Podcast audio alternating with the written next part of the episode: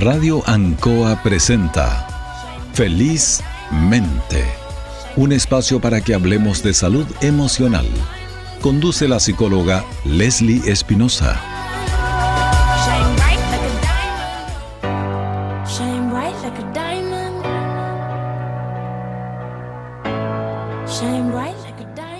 Muy buenas tardes, queridos auditores de Radio Ancoa la radio de Linares, a quienes nos siguen en el dial del 95.7 y también a quienes nos escuchan por eh, la radio online www.radioancoa.cl. Cariñosos saludos a todos nuestros auditores. Hoy día tenemos un tremendo tema que es una palabra que a veces no es tan conocida, quizás sí entendemos lo que significa, pero también que nos afecta bastante, y es la procrastinación. Procrastinación. A veces cuesta un poquito repetirla y pronunciarla, ¿ya? Pero es una palabra que tiene unas tremendas connotaciones y hoy día vamos a hablar de eso. Como les decía, ha tenido bastante repercusión e interés ya en la audiencia de distintas partes, de distintas ciudades. Y bueno, este tema nace de, de, un, de un auditor que nos cuenta desde Concepción una situación que le está pasando a él hoy en día y que la vamos a escuchar, pero que tiene mucha eh, representación en, todos quienes estamos. No importa nuestra edad, no importa que nos dediquemos, pero todos tenemos algo de este problema en, nuestras vidas. Así que vamos a, escuchar en este momento este, este, esta pregunta o este comentario del auditor. Vamos con la cuña. Hola Leslie, eh, un gusto saludarte mi nombre es Jorge, tengo 20 años, soy de la ciudad de Concepción. Primero que todo quería agradecer por tu programa. La verdad me parece muy importante hablar de, los temas que tú hablas. Me parece que es un tema que no se habla mucho y es bueno comentarlo. Y un tema que, del que quería hablarte hoy, es la verdad me tiene algo preocupado, la verdad ya, es sobre eh, que yo ya soy estudiante universitario entonces, constantemente tengo muchas cosas que hacer y desgraciadamente no logro eh, ordenarme, no logro organizar mi tiempo para hacer cada cosa y al final me pasa de que no hago nada o acabo haciendo todo al final y me como que me empiezo a estresar y no me salen bien las cosas. Lo peor es que no, no solo me pasa con los estudios, me pasan otras cosas también. Por ejemplo, también me algún día quiero proponerme hacer ejercicio y lo hago un día y ya los demás días no, me da. O quiero proponerme una hora para hacer algo, y, em, ya sea ejercicio o estudiar, y no, me da tampoco. Lo gorro o no lo hago. Entonces, como que vivo aplazando las cosas. Algo pasó que se nos cortó la cuña. En mi vida, no solo en los estudios. Pero bueno, no hay problema. Seguimos adelante. Eh, bueno, nos estaba quedando ahí más o menos claro. ¿Va de nuevo?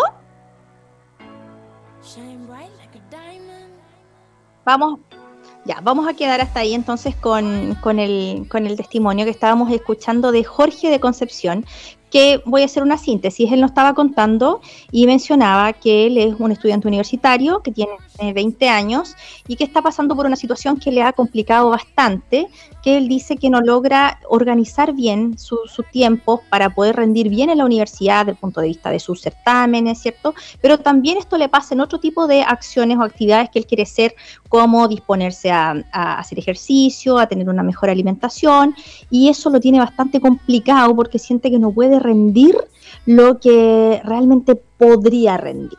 ¿Ya? Es el testimonio muy sentido, ¿cierto?, de, Jorge que nos habla de Concepción, que le mando un abrazo tremendo.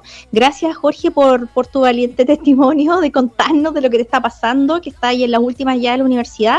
Y, te sientes así, en el fondo, fatigado, cansado, quizás angustiado, porque no has podido lograr eh, lo que en el fondo te propones lograr. Y yo te voy a contar a ti, Jorge, y así como a todos los que nos escuchan hoy día, que esto no es un tema tuyo, ya, ni de, algunas personas o que estén estudiando en la universidad, o que estén fuera de ella, o que estén en, el mundo laboral. Esto es transversal a, distintos momentos de vida en los que tú te encuentres, ¿sí? Que te está pasando esto. Y esa palabra es procrastinar, procrastinar, que significa justamente postergar, posponer o aplazar. ¿Ya? Esos son sinónimos de la, de la, palabra que quizás no la conocemos como tal, pero el concepto sí está. Y es este hábito de retrasar actividades o situaciones que deben atenderse, sustituyéndolas por otras más irrelevantes o placenteras, por miedo o pereza de afrontarlas. Es cuando sabes que tienes que hacer algo, pero no lo haces, lo postergas, lo dejas para después. Inconscientemente elegimos de manera voluntaria e irracional realizar actividades que sabemos que nos va a perjudicar a nosotros mismos es un hábito, es una forma de vida que nos afecta a todos en distinta proporción. Difícilmente vas a estar libre de eso, ¿ya? Como que si hacemos una distinción entre el mundo que procrastina y el que no procrastina, no sé si es tan así la distribución. Pero más, probablemente seamos todos procrastinadores, pero en distinta proporción, ¿ya? Así que difícilmente te vas a librar de esto y por eso es un tema que hemos querido conversar acá, eh, más allá de lo que nos plantea el, el auditor. ¿Ante qué eventos procrastinamos. A ver, ¿en qué momentos aparece esta eh, procrastinación? Y pueden ser los más diversos, desde aprender a tocar un instrumento, por ejemplo, que es algo que tú quieres hacer, algo de forma voluntaria que te gusta, o practicar un deporte, o empezar una dieta, leer un libro, hacer un informe para el trabajo, tienes que hacer un informe eh, para el fin de para la semana, quizás te lo dan el lunes, tienes que hacerlo el viernes y al final lo empiezas a hacer por allá por el jueves, ¿verdad? Una planilla de datos, una tesis, por ejemplo. Bueno, aquí eh, Jorge nos hablaba de su experiencia de, universitario, ¿verdad? los, grados terminan con, hacer una tesis, que es un tremendo libro que, tienes que eh, construir en un tiempo más o menos de un año. Y eso es un tremendo trabajo y por supuesto que uno lo posterga y lo deja para después porque le aparece como amenazante tener que hacer este trabajo tan grande y bueno, uno se pregunta por dónde empieza y así un sinnúmero de otro tipo de actividades. Aprender un idioma también, por ejemplo, puede ser mañana empiezo, decimos, y no empezamos nunca. ¿Ya? Entonces, esos son los eventos por los cuales nosotros procrastinamos. Y lo primero que tendemos a pensar que es un problema de que somos flojos quizás, ¿ya? O que no sabemos gestionar bien nuestro tiempo, pero en realidad es algo mucho más profundo que eso es un tema de regulación emocional y por eso lo estamos tratando acá en Felizmente, donde estamos aprendiendo justamente a manejar mejor eh, la gestión de nuestras emociones. Y existe una gráfica clásica de la procrastinación, que vamos a, citarlo así, pensando en una persona, por ejemplo, que va a, que llega a su lugar de trabajo un día cualesquiera, ¿cierto? Aparece y se da cuenta que tiene una tremenda lista de pendientes. ¿Ya? ve la lista de pendientes y es como, oh, chuta, que tengo que hacer tantas cosas. Ya, pero antes de hacerlas voy a ir a comprarme un café. ¿Ya? Eso, eso decimos, una, una persona cualquiera. Ustedes le va a dar risa probablemente, pero hagan el ejercicio mental de imaginarse esta situación que yo les estoy narrando. Entonces uno va a comprarse el café, ¿cierto? Y entre medio se encuentra un compañero de trabajo, tiene una pequeña conversación, luego vuelvo a su puesto de trabajo, mejor reviso las redes sociales, a ver si hay alguien que ha publicado algo interesante, una noticia buena, una buena foto, la comento, saludo a los cumpleañeros, uh, me, me entretengo, ¿ya? Miro el correo por si acaso tengo algo, me acuerdo que tengo que llamar a alguien, me acuerdo de qué está pasando la contingencia, una noticia, veamos, pinchemos qué está pasando con el cuarto retiro, etcétera. ¿ya? Entonces, chuta, y de repente, no sé si tomé un buen desayuno, quizás ya me está dando hambre, me paro, voy a comprarme algo, abro el cajón, encuentro una, un, digo yo, tengo que buscar una, una cuchara para comer esto que me compré, pero ahí está desordenado el cajón, me pongo a ordenarlo y de pronto ya son las 12 del día. Y no he hecho nada y entro en pánico. ¿Y qué me pasa? Me siento culpable porque en realidad he perdido toda la mañana de tiempo. ¿Ya? Y eso es lo que hace la procrastinación. Nos roba el tiempo, se lo come, se lo lleva. Y nuestro tiempo es uno de los recursos más valiosos que tenemos. Entonces, haciendo este tipo de cosas, que las estamos como, lo que estamos haciendo es chuteando, pateando, tirando para adelante, la responsabilidad es sentarnos a hacer lo que tenemos que hacer, encontrando un sinnúmero de otro tipo de actividades y nos entretenemos ahí, ¿ya? Eso es lo que sucede. Bueno, ¿y por qué entonces procrastinamos? ¿Ya? Porque buscamos em, una gratificación inmediata, ¿sí? Un placer en las cosas fáciles que tú puedes obtener en cumplir objetivos de corto plazo. Y la mente es muy poderosa y es adicta al placer. ¿Ya? Entonces siempre quiere buscar estas pequeñas cosas fáciles, rápidas, simples, divertidas, ¿cierto? Que nosotros podamos hacer y que nos lleven a esta gratificación inmediata. Hay un análisis bien concreto, e ilustrativo, que hizo Tim Urban en una charla de TED que, mm, él propone acerca de la, de la procrastinación y lo explica de una manera que yo se los voy a contar ahora porque me pareció que era muy útil. Y bueno, él dice que él quería conocer lo que pasaba cuando estudiábamos a lo mejor un, cerebro, ya si tomamos una imagen de, del cerebro, ¿cierto? ¿Cómo era el cerebro de un procrastinador con un no procrastinador? A ver si había alguna diferencia en, eso, en esas imágenes cerebrales.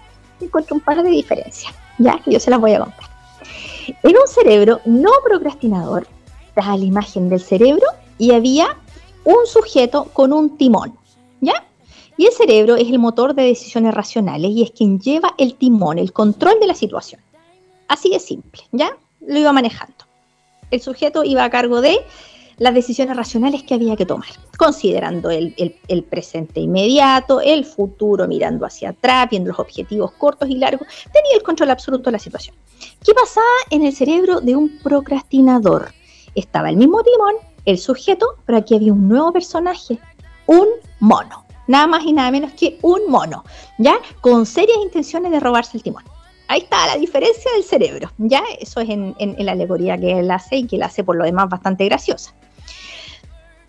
Entonces, el mono es el que quiere agarrar el timón y justamente porque él anhela conducir el cerebro a buscar acciones que posibiliten gratificación instantánea. ¿Qué representa el mono? ¿Ah? el, mono es lo que es fácil, lo que es divertido, el mono le gusta jugar, ¿cierto? Colgarse, trepar, y no es que está pensando en, cómo solucionar el, futuro del universo, sino que él está pendiente de, divertirse, de, lo inmediato, de la gratificación instantánea. Por eso que es importante ese concepto de la gratificación instantánea.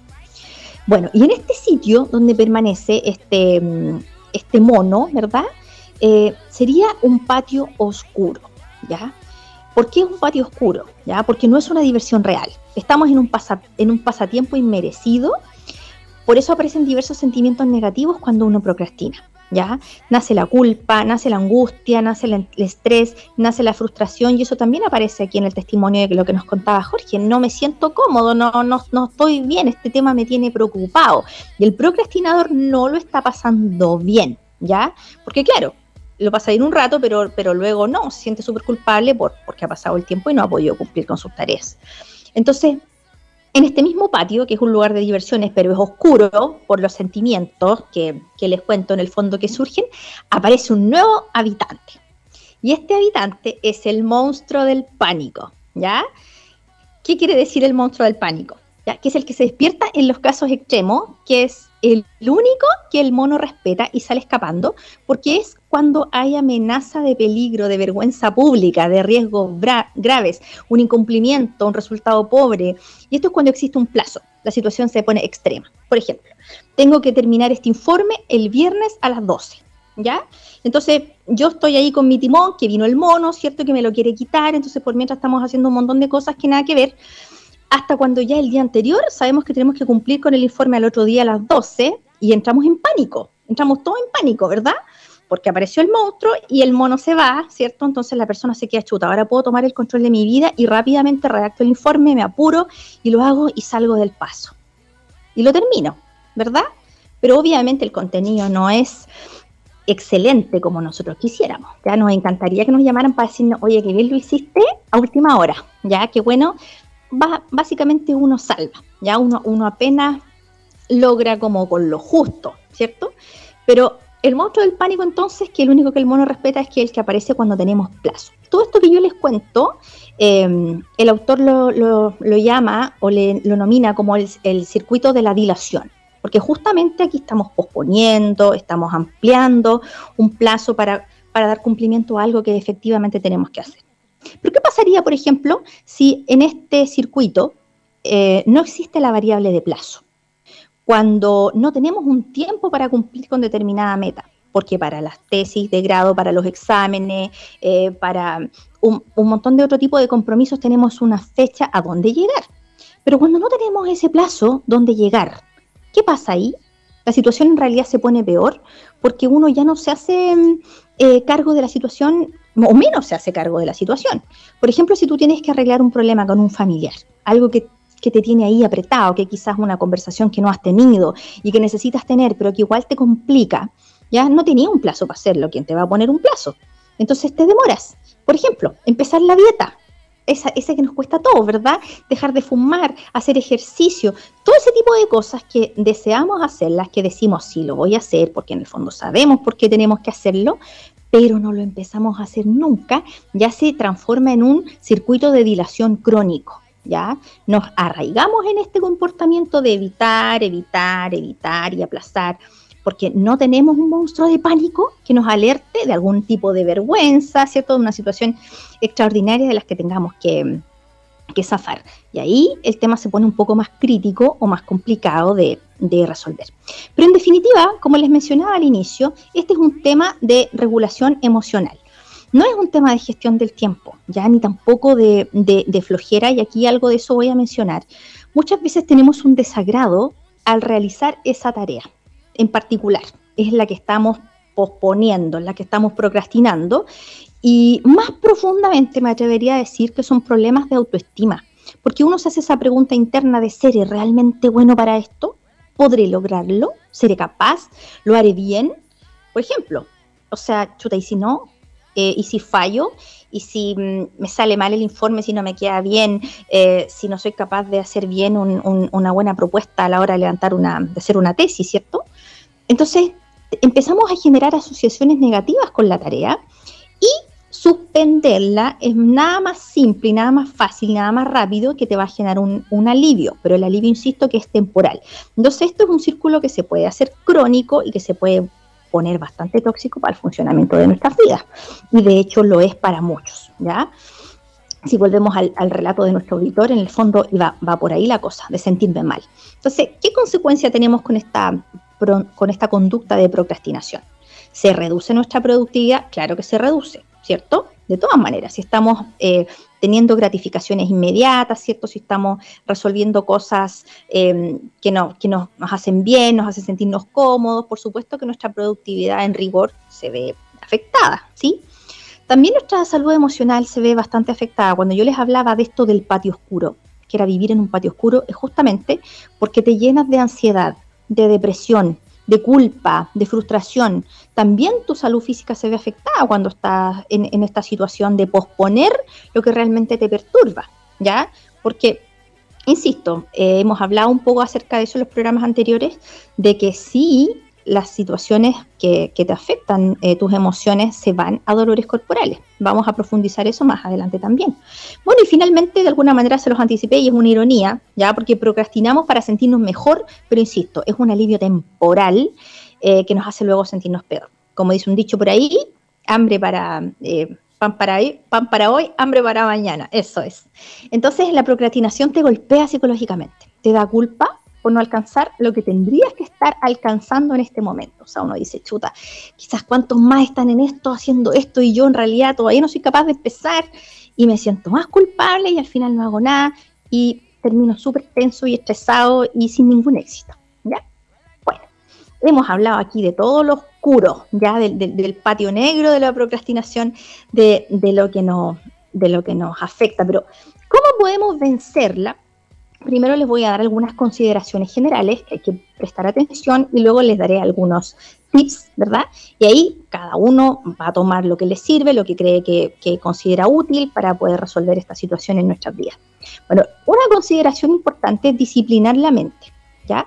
Nuestra mente es maestra, pero maestra para generarte excusas, ¿ya? Ante lo que tú no quieres hacer, tengo que hacerlo, ah, no, pero es que primero esto, primero lo otro, después lo demás allá, y en realidad no vamos al grano de lo que tenemos que hacer, realmente. Eso por una parte, ¿ya? La mente necesita disciplina. Y nosotros tenemos que llevar ese timón, no el mono, como les explicaba yo anteriormente en esa, en esa alegoría. Tienes que empezar a detectar esas excusas que el pensamiento, que aparecen en el pensamiento, porque van a ser más o menos las mismas regularmente ya ante determinada emoción va a aparecer la misma excusa que te lleva a evitar hacer eso, identifícalas y préndete una alarma cuando surjan y tienes que hacerle un paralelo. O sea, no, no, no, no, este circuito mental yo ya lo conozco, me va a llevar a esto y esto trae estas consecuencias negativas de las que ya hemos conversado. Entonces, otra consideración es distinguir las metas que vas a cumplir, ¿ya? ¿Para qué las vas a hacer y los objetivos que te van a llevar hacer esa meta. Por ejemplo, ¿por qué quiero aprender a tocar guitarra? ¿Por qué quiero aprender un idioma? ¿Por qué tengo que hacer distintas cosas? Donde les decía yo que muchas veces uno lo desea, pero lo deja ahí, en este circuito de dilación crónico y no las toma y no las toma porque no hay un control y no hay una presión sobre ello. Entonces, si tú distingues la meta que quieres y para qué lo quieres hacer y qué qué objetivos te van a llevar a lograr, lo que acciones en particular, por ejemplo, si te propones salir de vacaciones con tu familia, imaginemos una, un, algo tan loable como eso, ¿cierto? Uno lo quiere hacer porque quiere pasar tiempo juntos, porque se quiere divertir, conocer un lugar nuevo, ¿cierto? Y básicamente, ¿qué necesita? Hacer una, gestión eficiente del tiempo y también hacer, por ejemplo, un plan de ahorro colectivo, ¿ya? Por ejemplo, de esa forma uno dice, ya, perfecto, eh, vamos a tener este objetivo y vamos a trabajar conjuntamente para lograr algo, ¿ya? Pero tenemos claridad. Y bueno, otra consideración que yo encuentro que es muy vital, que es aprender a encontrar gratificación en el proceso, ¿ya?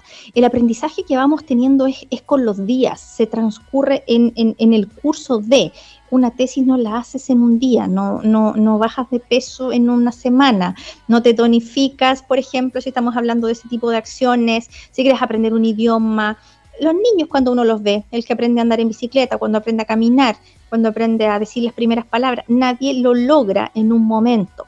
Entonces, no está la gratificación en el, final del, objetivo cumplido, sino que está en el curso de lo que tú vas haciendo, cómo tú vas avanzando, y ahí hay que empezar a aprender a encontrar esa gratificación en, ese proceso. Si jamás a nadie le salió la primera, es imposible pensar, pensar así.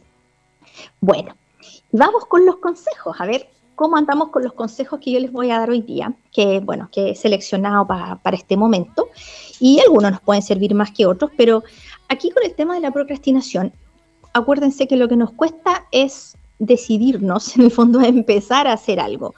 No es siéntate y termínalo, sino que siéntate y empiézalo, ¿ya? Eh, o, muévete, si, el, si, el, tema es hacer un ejercicio, por ejemplo, ¿ya? O sea, toma acción y hazlo ya. Entonces, em, empieza por donde sea y como sea, porque a veces decimos, chuta, ¿por dónde empiezo? ¿Cómo lo hago? No tengo claridad de, cómo dar ese primer paso. Empieza, ya si tienes que hacer un informe, ponle el título, ponle la fecha a la hoja y pon tres ideas, así al lote, por último, y después las empiezas a trabajar después las empiezas a, ordenar. Y también uno a veces espera amanecer inyectado con una tremenda actitud para una actitud motivada para enfrentar una acción.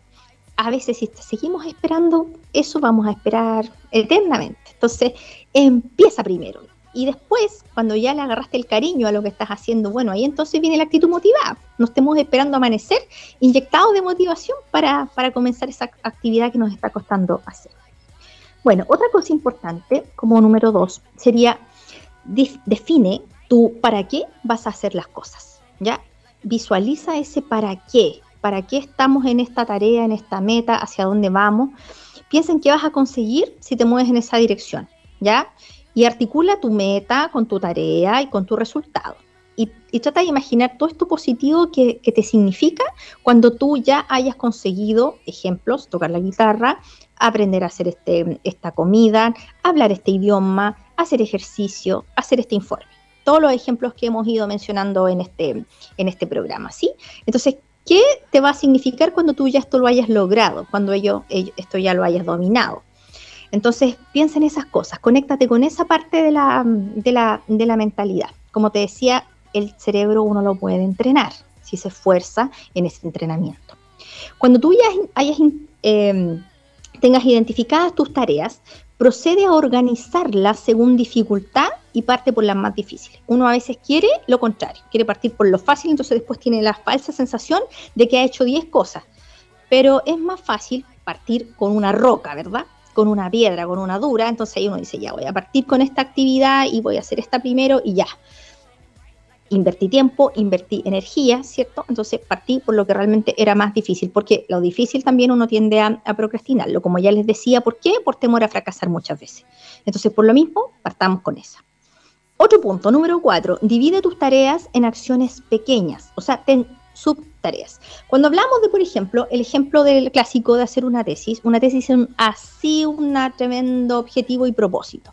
Entonces, cuando tú divides esto en pequeños capítulos, en temas en los que vas a ir trabajando e ir abordando, tu ansiedad se reduce porque tú ya no ves algo como tan grande e inalcanzable. Entonces, cualquier tipo de tarea que tú tengas, subdivídela y anda viendo cuántas de esas puedes hacer hoy, cuántas mañana, cuántas pasado mañana y así de alguna de esa forma el objetivo tan grande que no, lo haces porque lo postergas justamente por no enfrentarlo, se hace más amigable y más afable. ¿Ya? Como número 5, bueno, aprende a gestionar bien tu tiempo con una, con una agenda, con un calendario, ¿cierto? Ya sea en el Google, en el papel, como te guste, ¿ya? O sea, como te guste organizarte en, en el tiempo. Ten tu agenda y organiza todas tus actividades que vas a hacer en el día. Así te vas manteniendo ocupado, ¿sí? Y que sea desafiante, pero posible. Siempre hay que articular esos dos conceptos. Algo que te movilice, que sea una, meta que, tenga impacto, pero también que no sea tan inalcanzable que nos vamos a matar en el, trayecto, sino que sea posible de ser, de ser abordada. Y otra cosa que es importante, todas las, actividades que tengan mayor gasto energético, que necesitan que tú diseñes algo, que elabores, construyas, crees con, con capacidad mental alta, todo eso ocúpalo en la mañana. Y todas tus tareas que son mucho más concretas o prácticas o administrativas, de lo que sea, ocupa la tarde para eso. ¿Ya? Entonces, todo lo más difícil y desafiante en la mañana y todo lo que más sea más práctico administrativo, tíralo para la tarde. Y así vas gestionando mejor tu tiempo. El número 6, que a mí me encanta, em, es el e, evalúa el cumplimiento. O sea, si eh, tu día tenía X tareas, fui capaz de hacerla o no las hice, ¿ya? Y si las hice, yo me premio. Me encanta eso del premio, porque no tenemos mucha cultura del, premio ante los logros cumplidos. A veces nos castigamos mucho cuando no los cumpliste, nos decimos cosas feas, eh, somos muy duros con nosotros mismos. Entonces, no te castigues ni, ni te golpees, ¿verdad? Si no fuiste capaz de, cumplirlo, sino que perdónate y bueno, reformula para que lo vuelvas a hacer. O sea, estaríamos mal si estamos todos los días reformulando lo que no pudimos hacer. Entonces, en el fondo es... Em, hacer esta planificación y esta distribución justamente para que nos, nos ayude. Otro, la estrategia de la cuenta regresiva, ¿ya? Esto siempre sabemos que, cuando decimos 5, 4, 3, 2, 1, ¡pum! arranca un cohete, ¿verdad? Entonces, cuando tenemos ese imaginario en la cabeza, la cuenta eh, regresiva nos ayuda a evitar los razonamientos y es como, a ver, tengo que hacer esto, 5, 4, 3, 2, 1, me paro y lo hago, ¿ya? Esa. Otra también es la regla de los dos minutos, que esa es cuando tú piensas en tu cabeza que, qué tipo de tareas tienes que hacer y si eres capaz de cumplirla en dos minutos. Si eres capaz, hazla. Por ejemplo, voy a hacer la cama, sí, me demoro dos minutos. Voy a ordenar la cocina, lo, hago en dos minutos. Sí, sí puedo hacerlo, entonces lo hago al tiro. ¿Ya? Estas son algunas estrategias que pueden servirnos para activarnos y no quedarnos ahí en el, en el reposo, ¿verdad? Y ustedes las usan si consideran que son necesarias, pero son como algunos tips. Y otra que, mm, es bastante interesante también, que ha tenido éxito, que ha sido medida, es incorporar un tercero. Por ejemplo, alguien que te ayude, eh, que tú le puedas rendir cuenta. Por ejemplo, si yo voy a aprender a, hacer determinada actividad, voy a aprender un idioma, ¿ya? Imaginémonos. Entonces yo tengo tales tareas en una semana y el día domingo, por ejemplo, elegí que voy a, a un amigo que me va a hacer el seguimiento, entonces yo lo llamo y le cuento lo que he hecho, o él me llama, me controla de alguna manera y me pregunta cómo voy, ¿sí? Pero es algo, algo que está consensuado.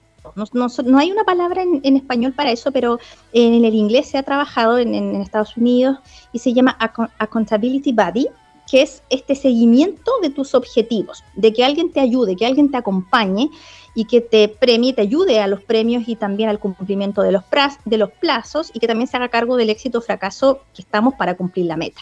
Tú puedes ocuparlo o no, pero es una, un camino interesante también. Y bueno, y el último es eliminar los distractores en tu vida.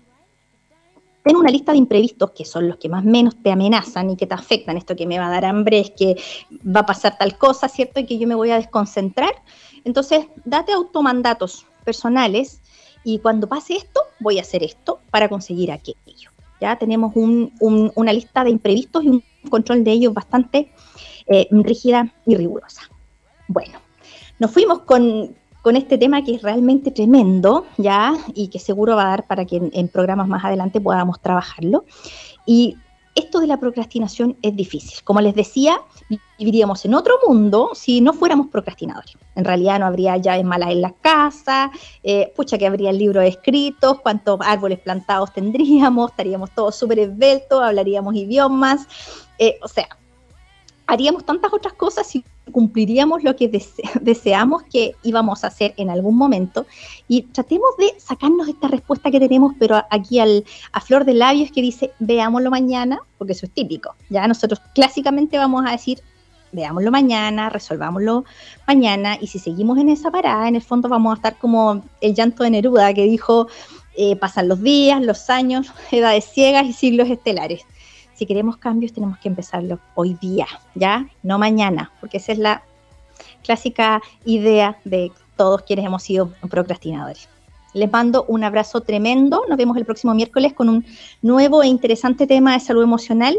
Y vamos a ir ahora para finalizar el programa con un tremendo tema que nos invita a ponerle fuerza a todos los desafíos que vienen. Resistiré.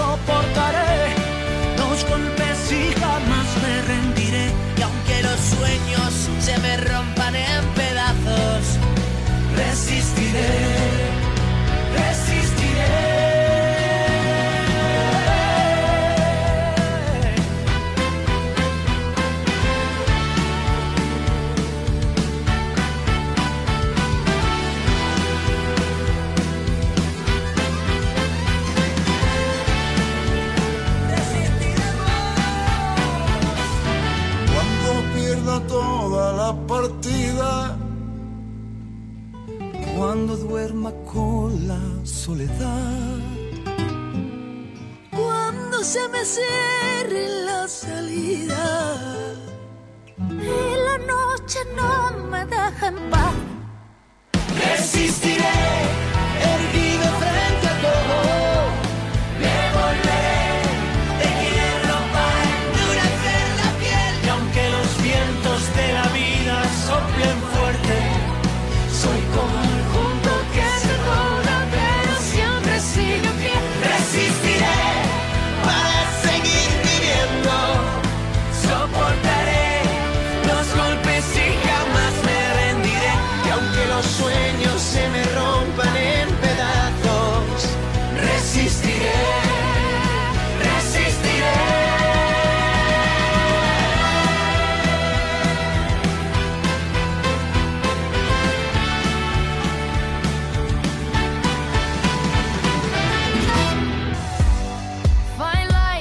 interesante conversación.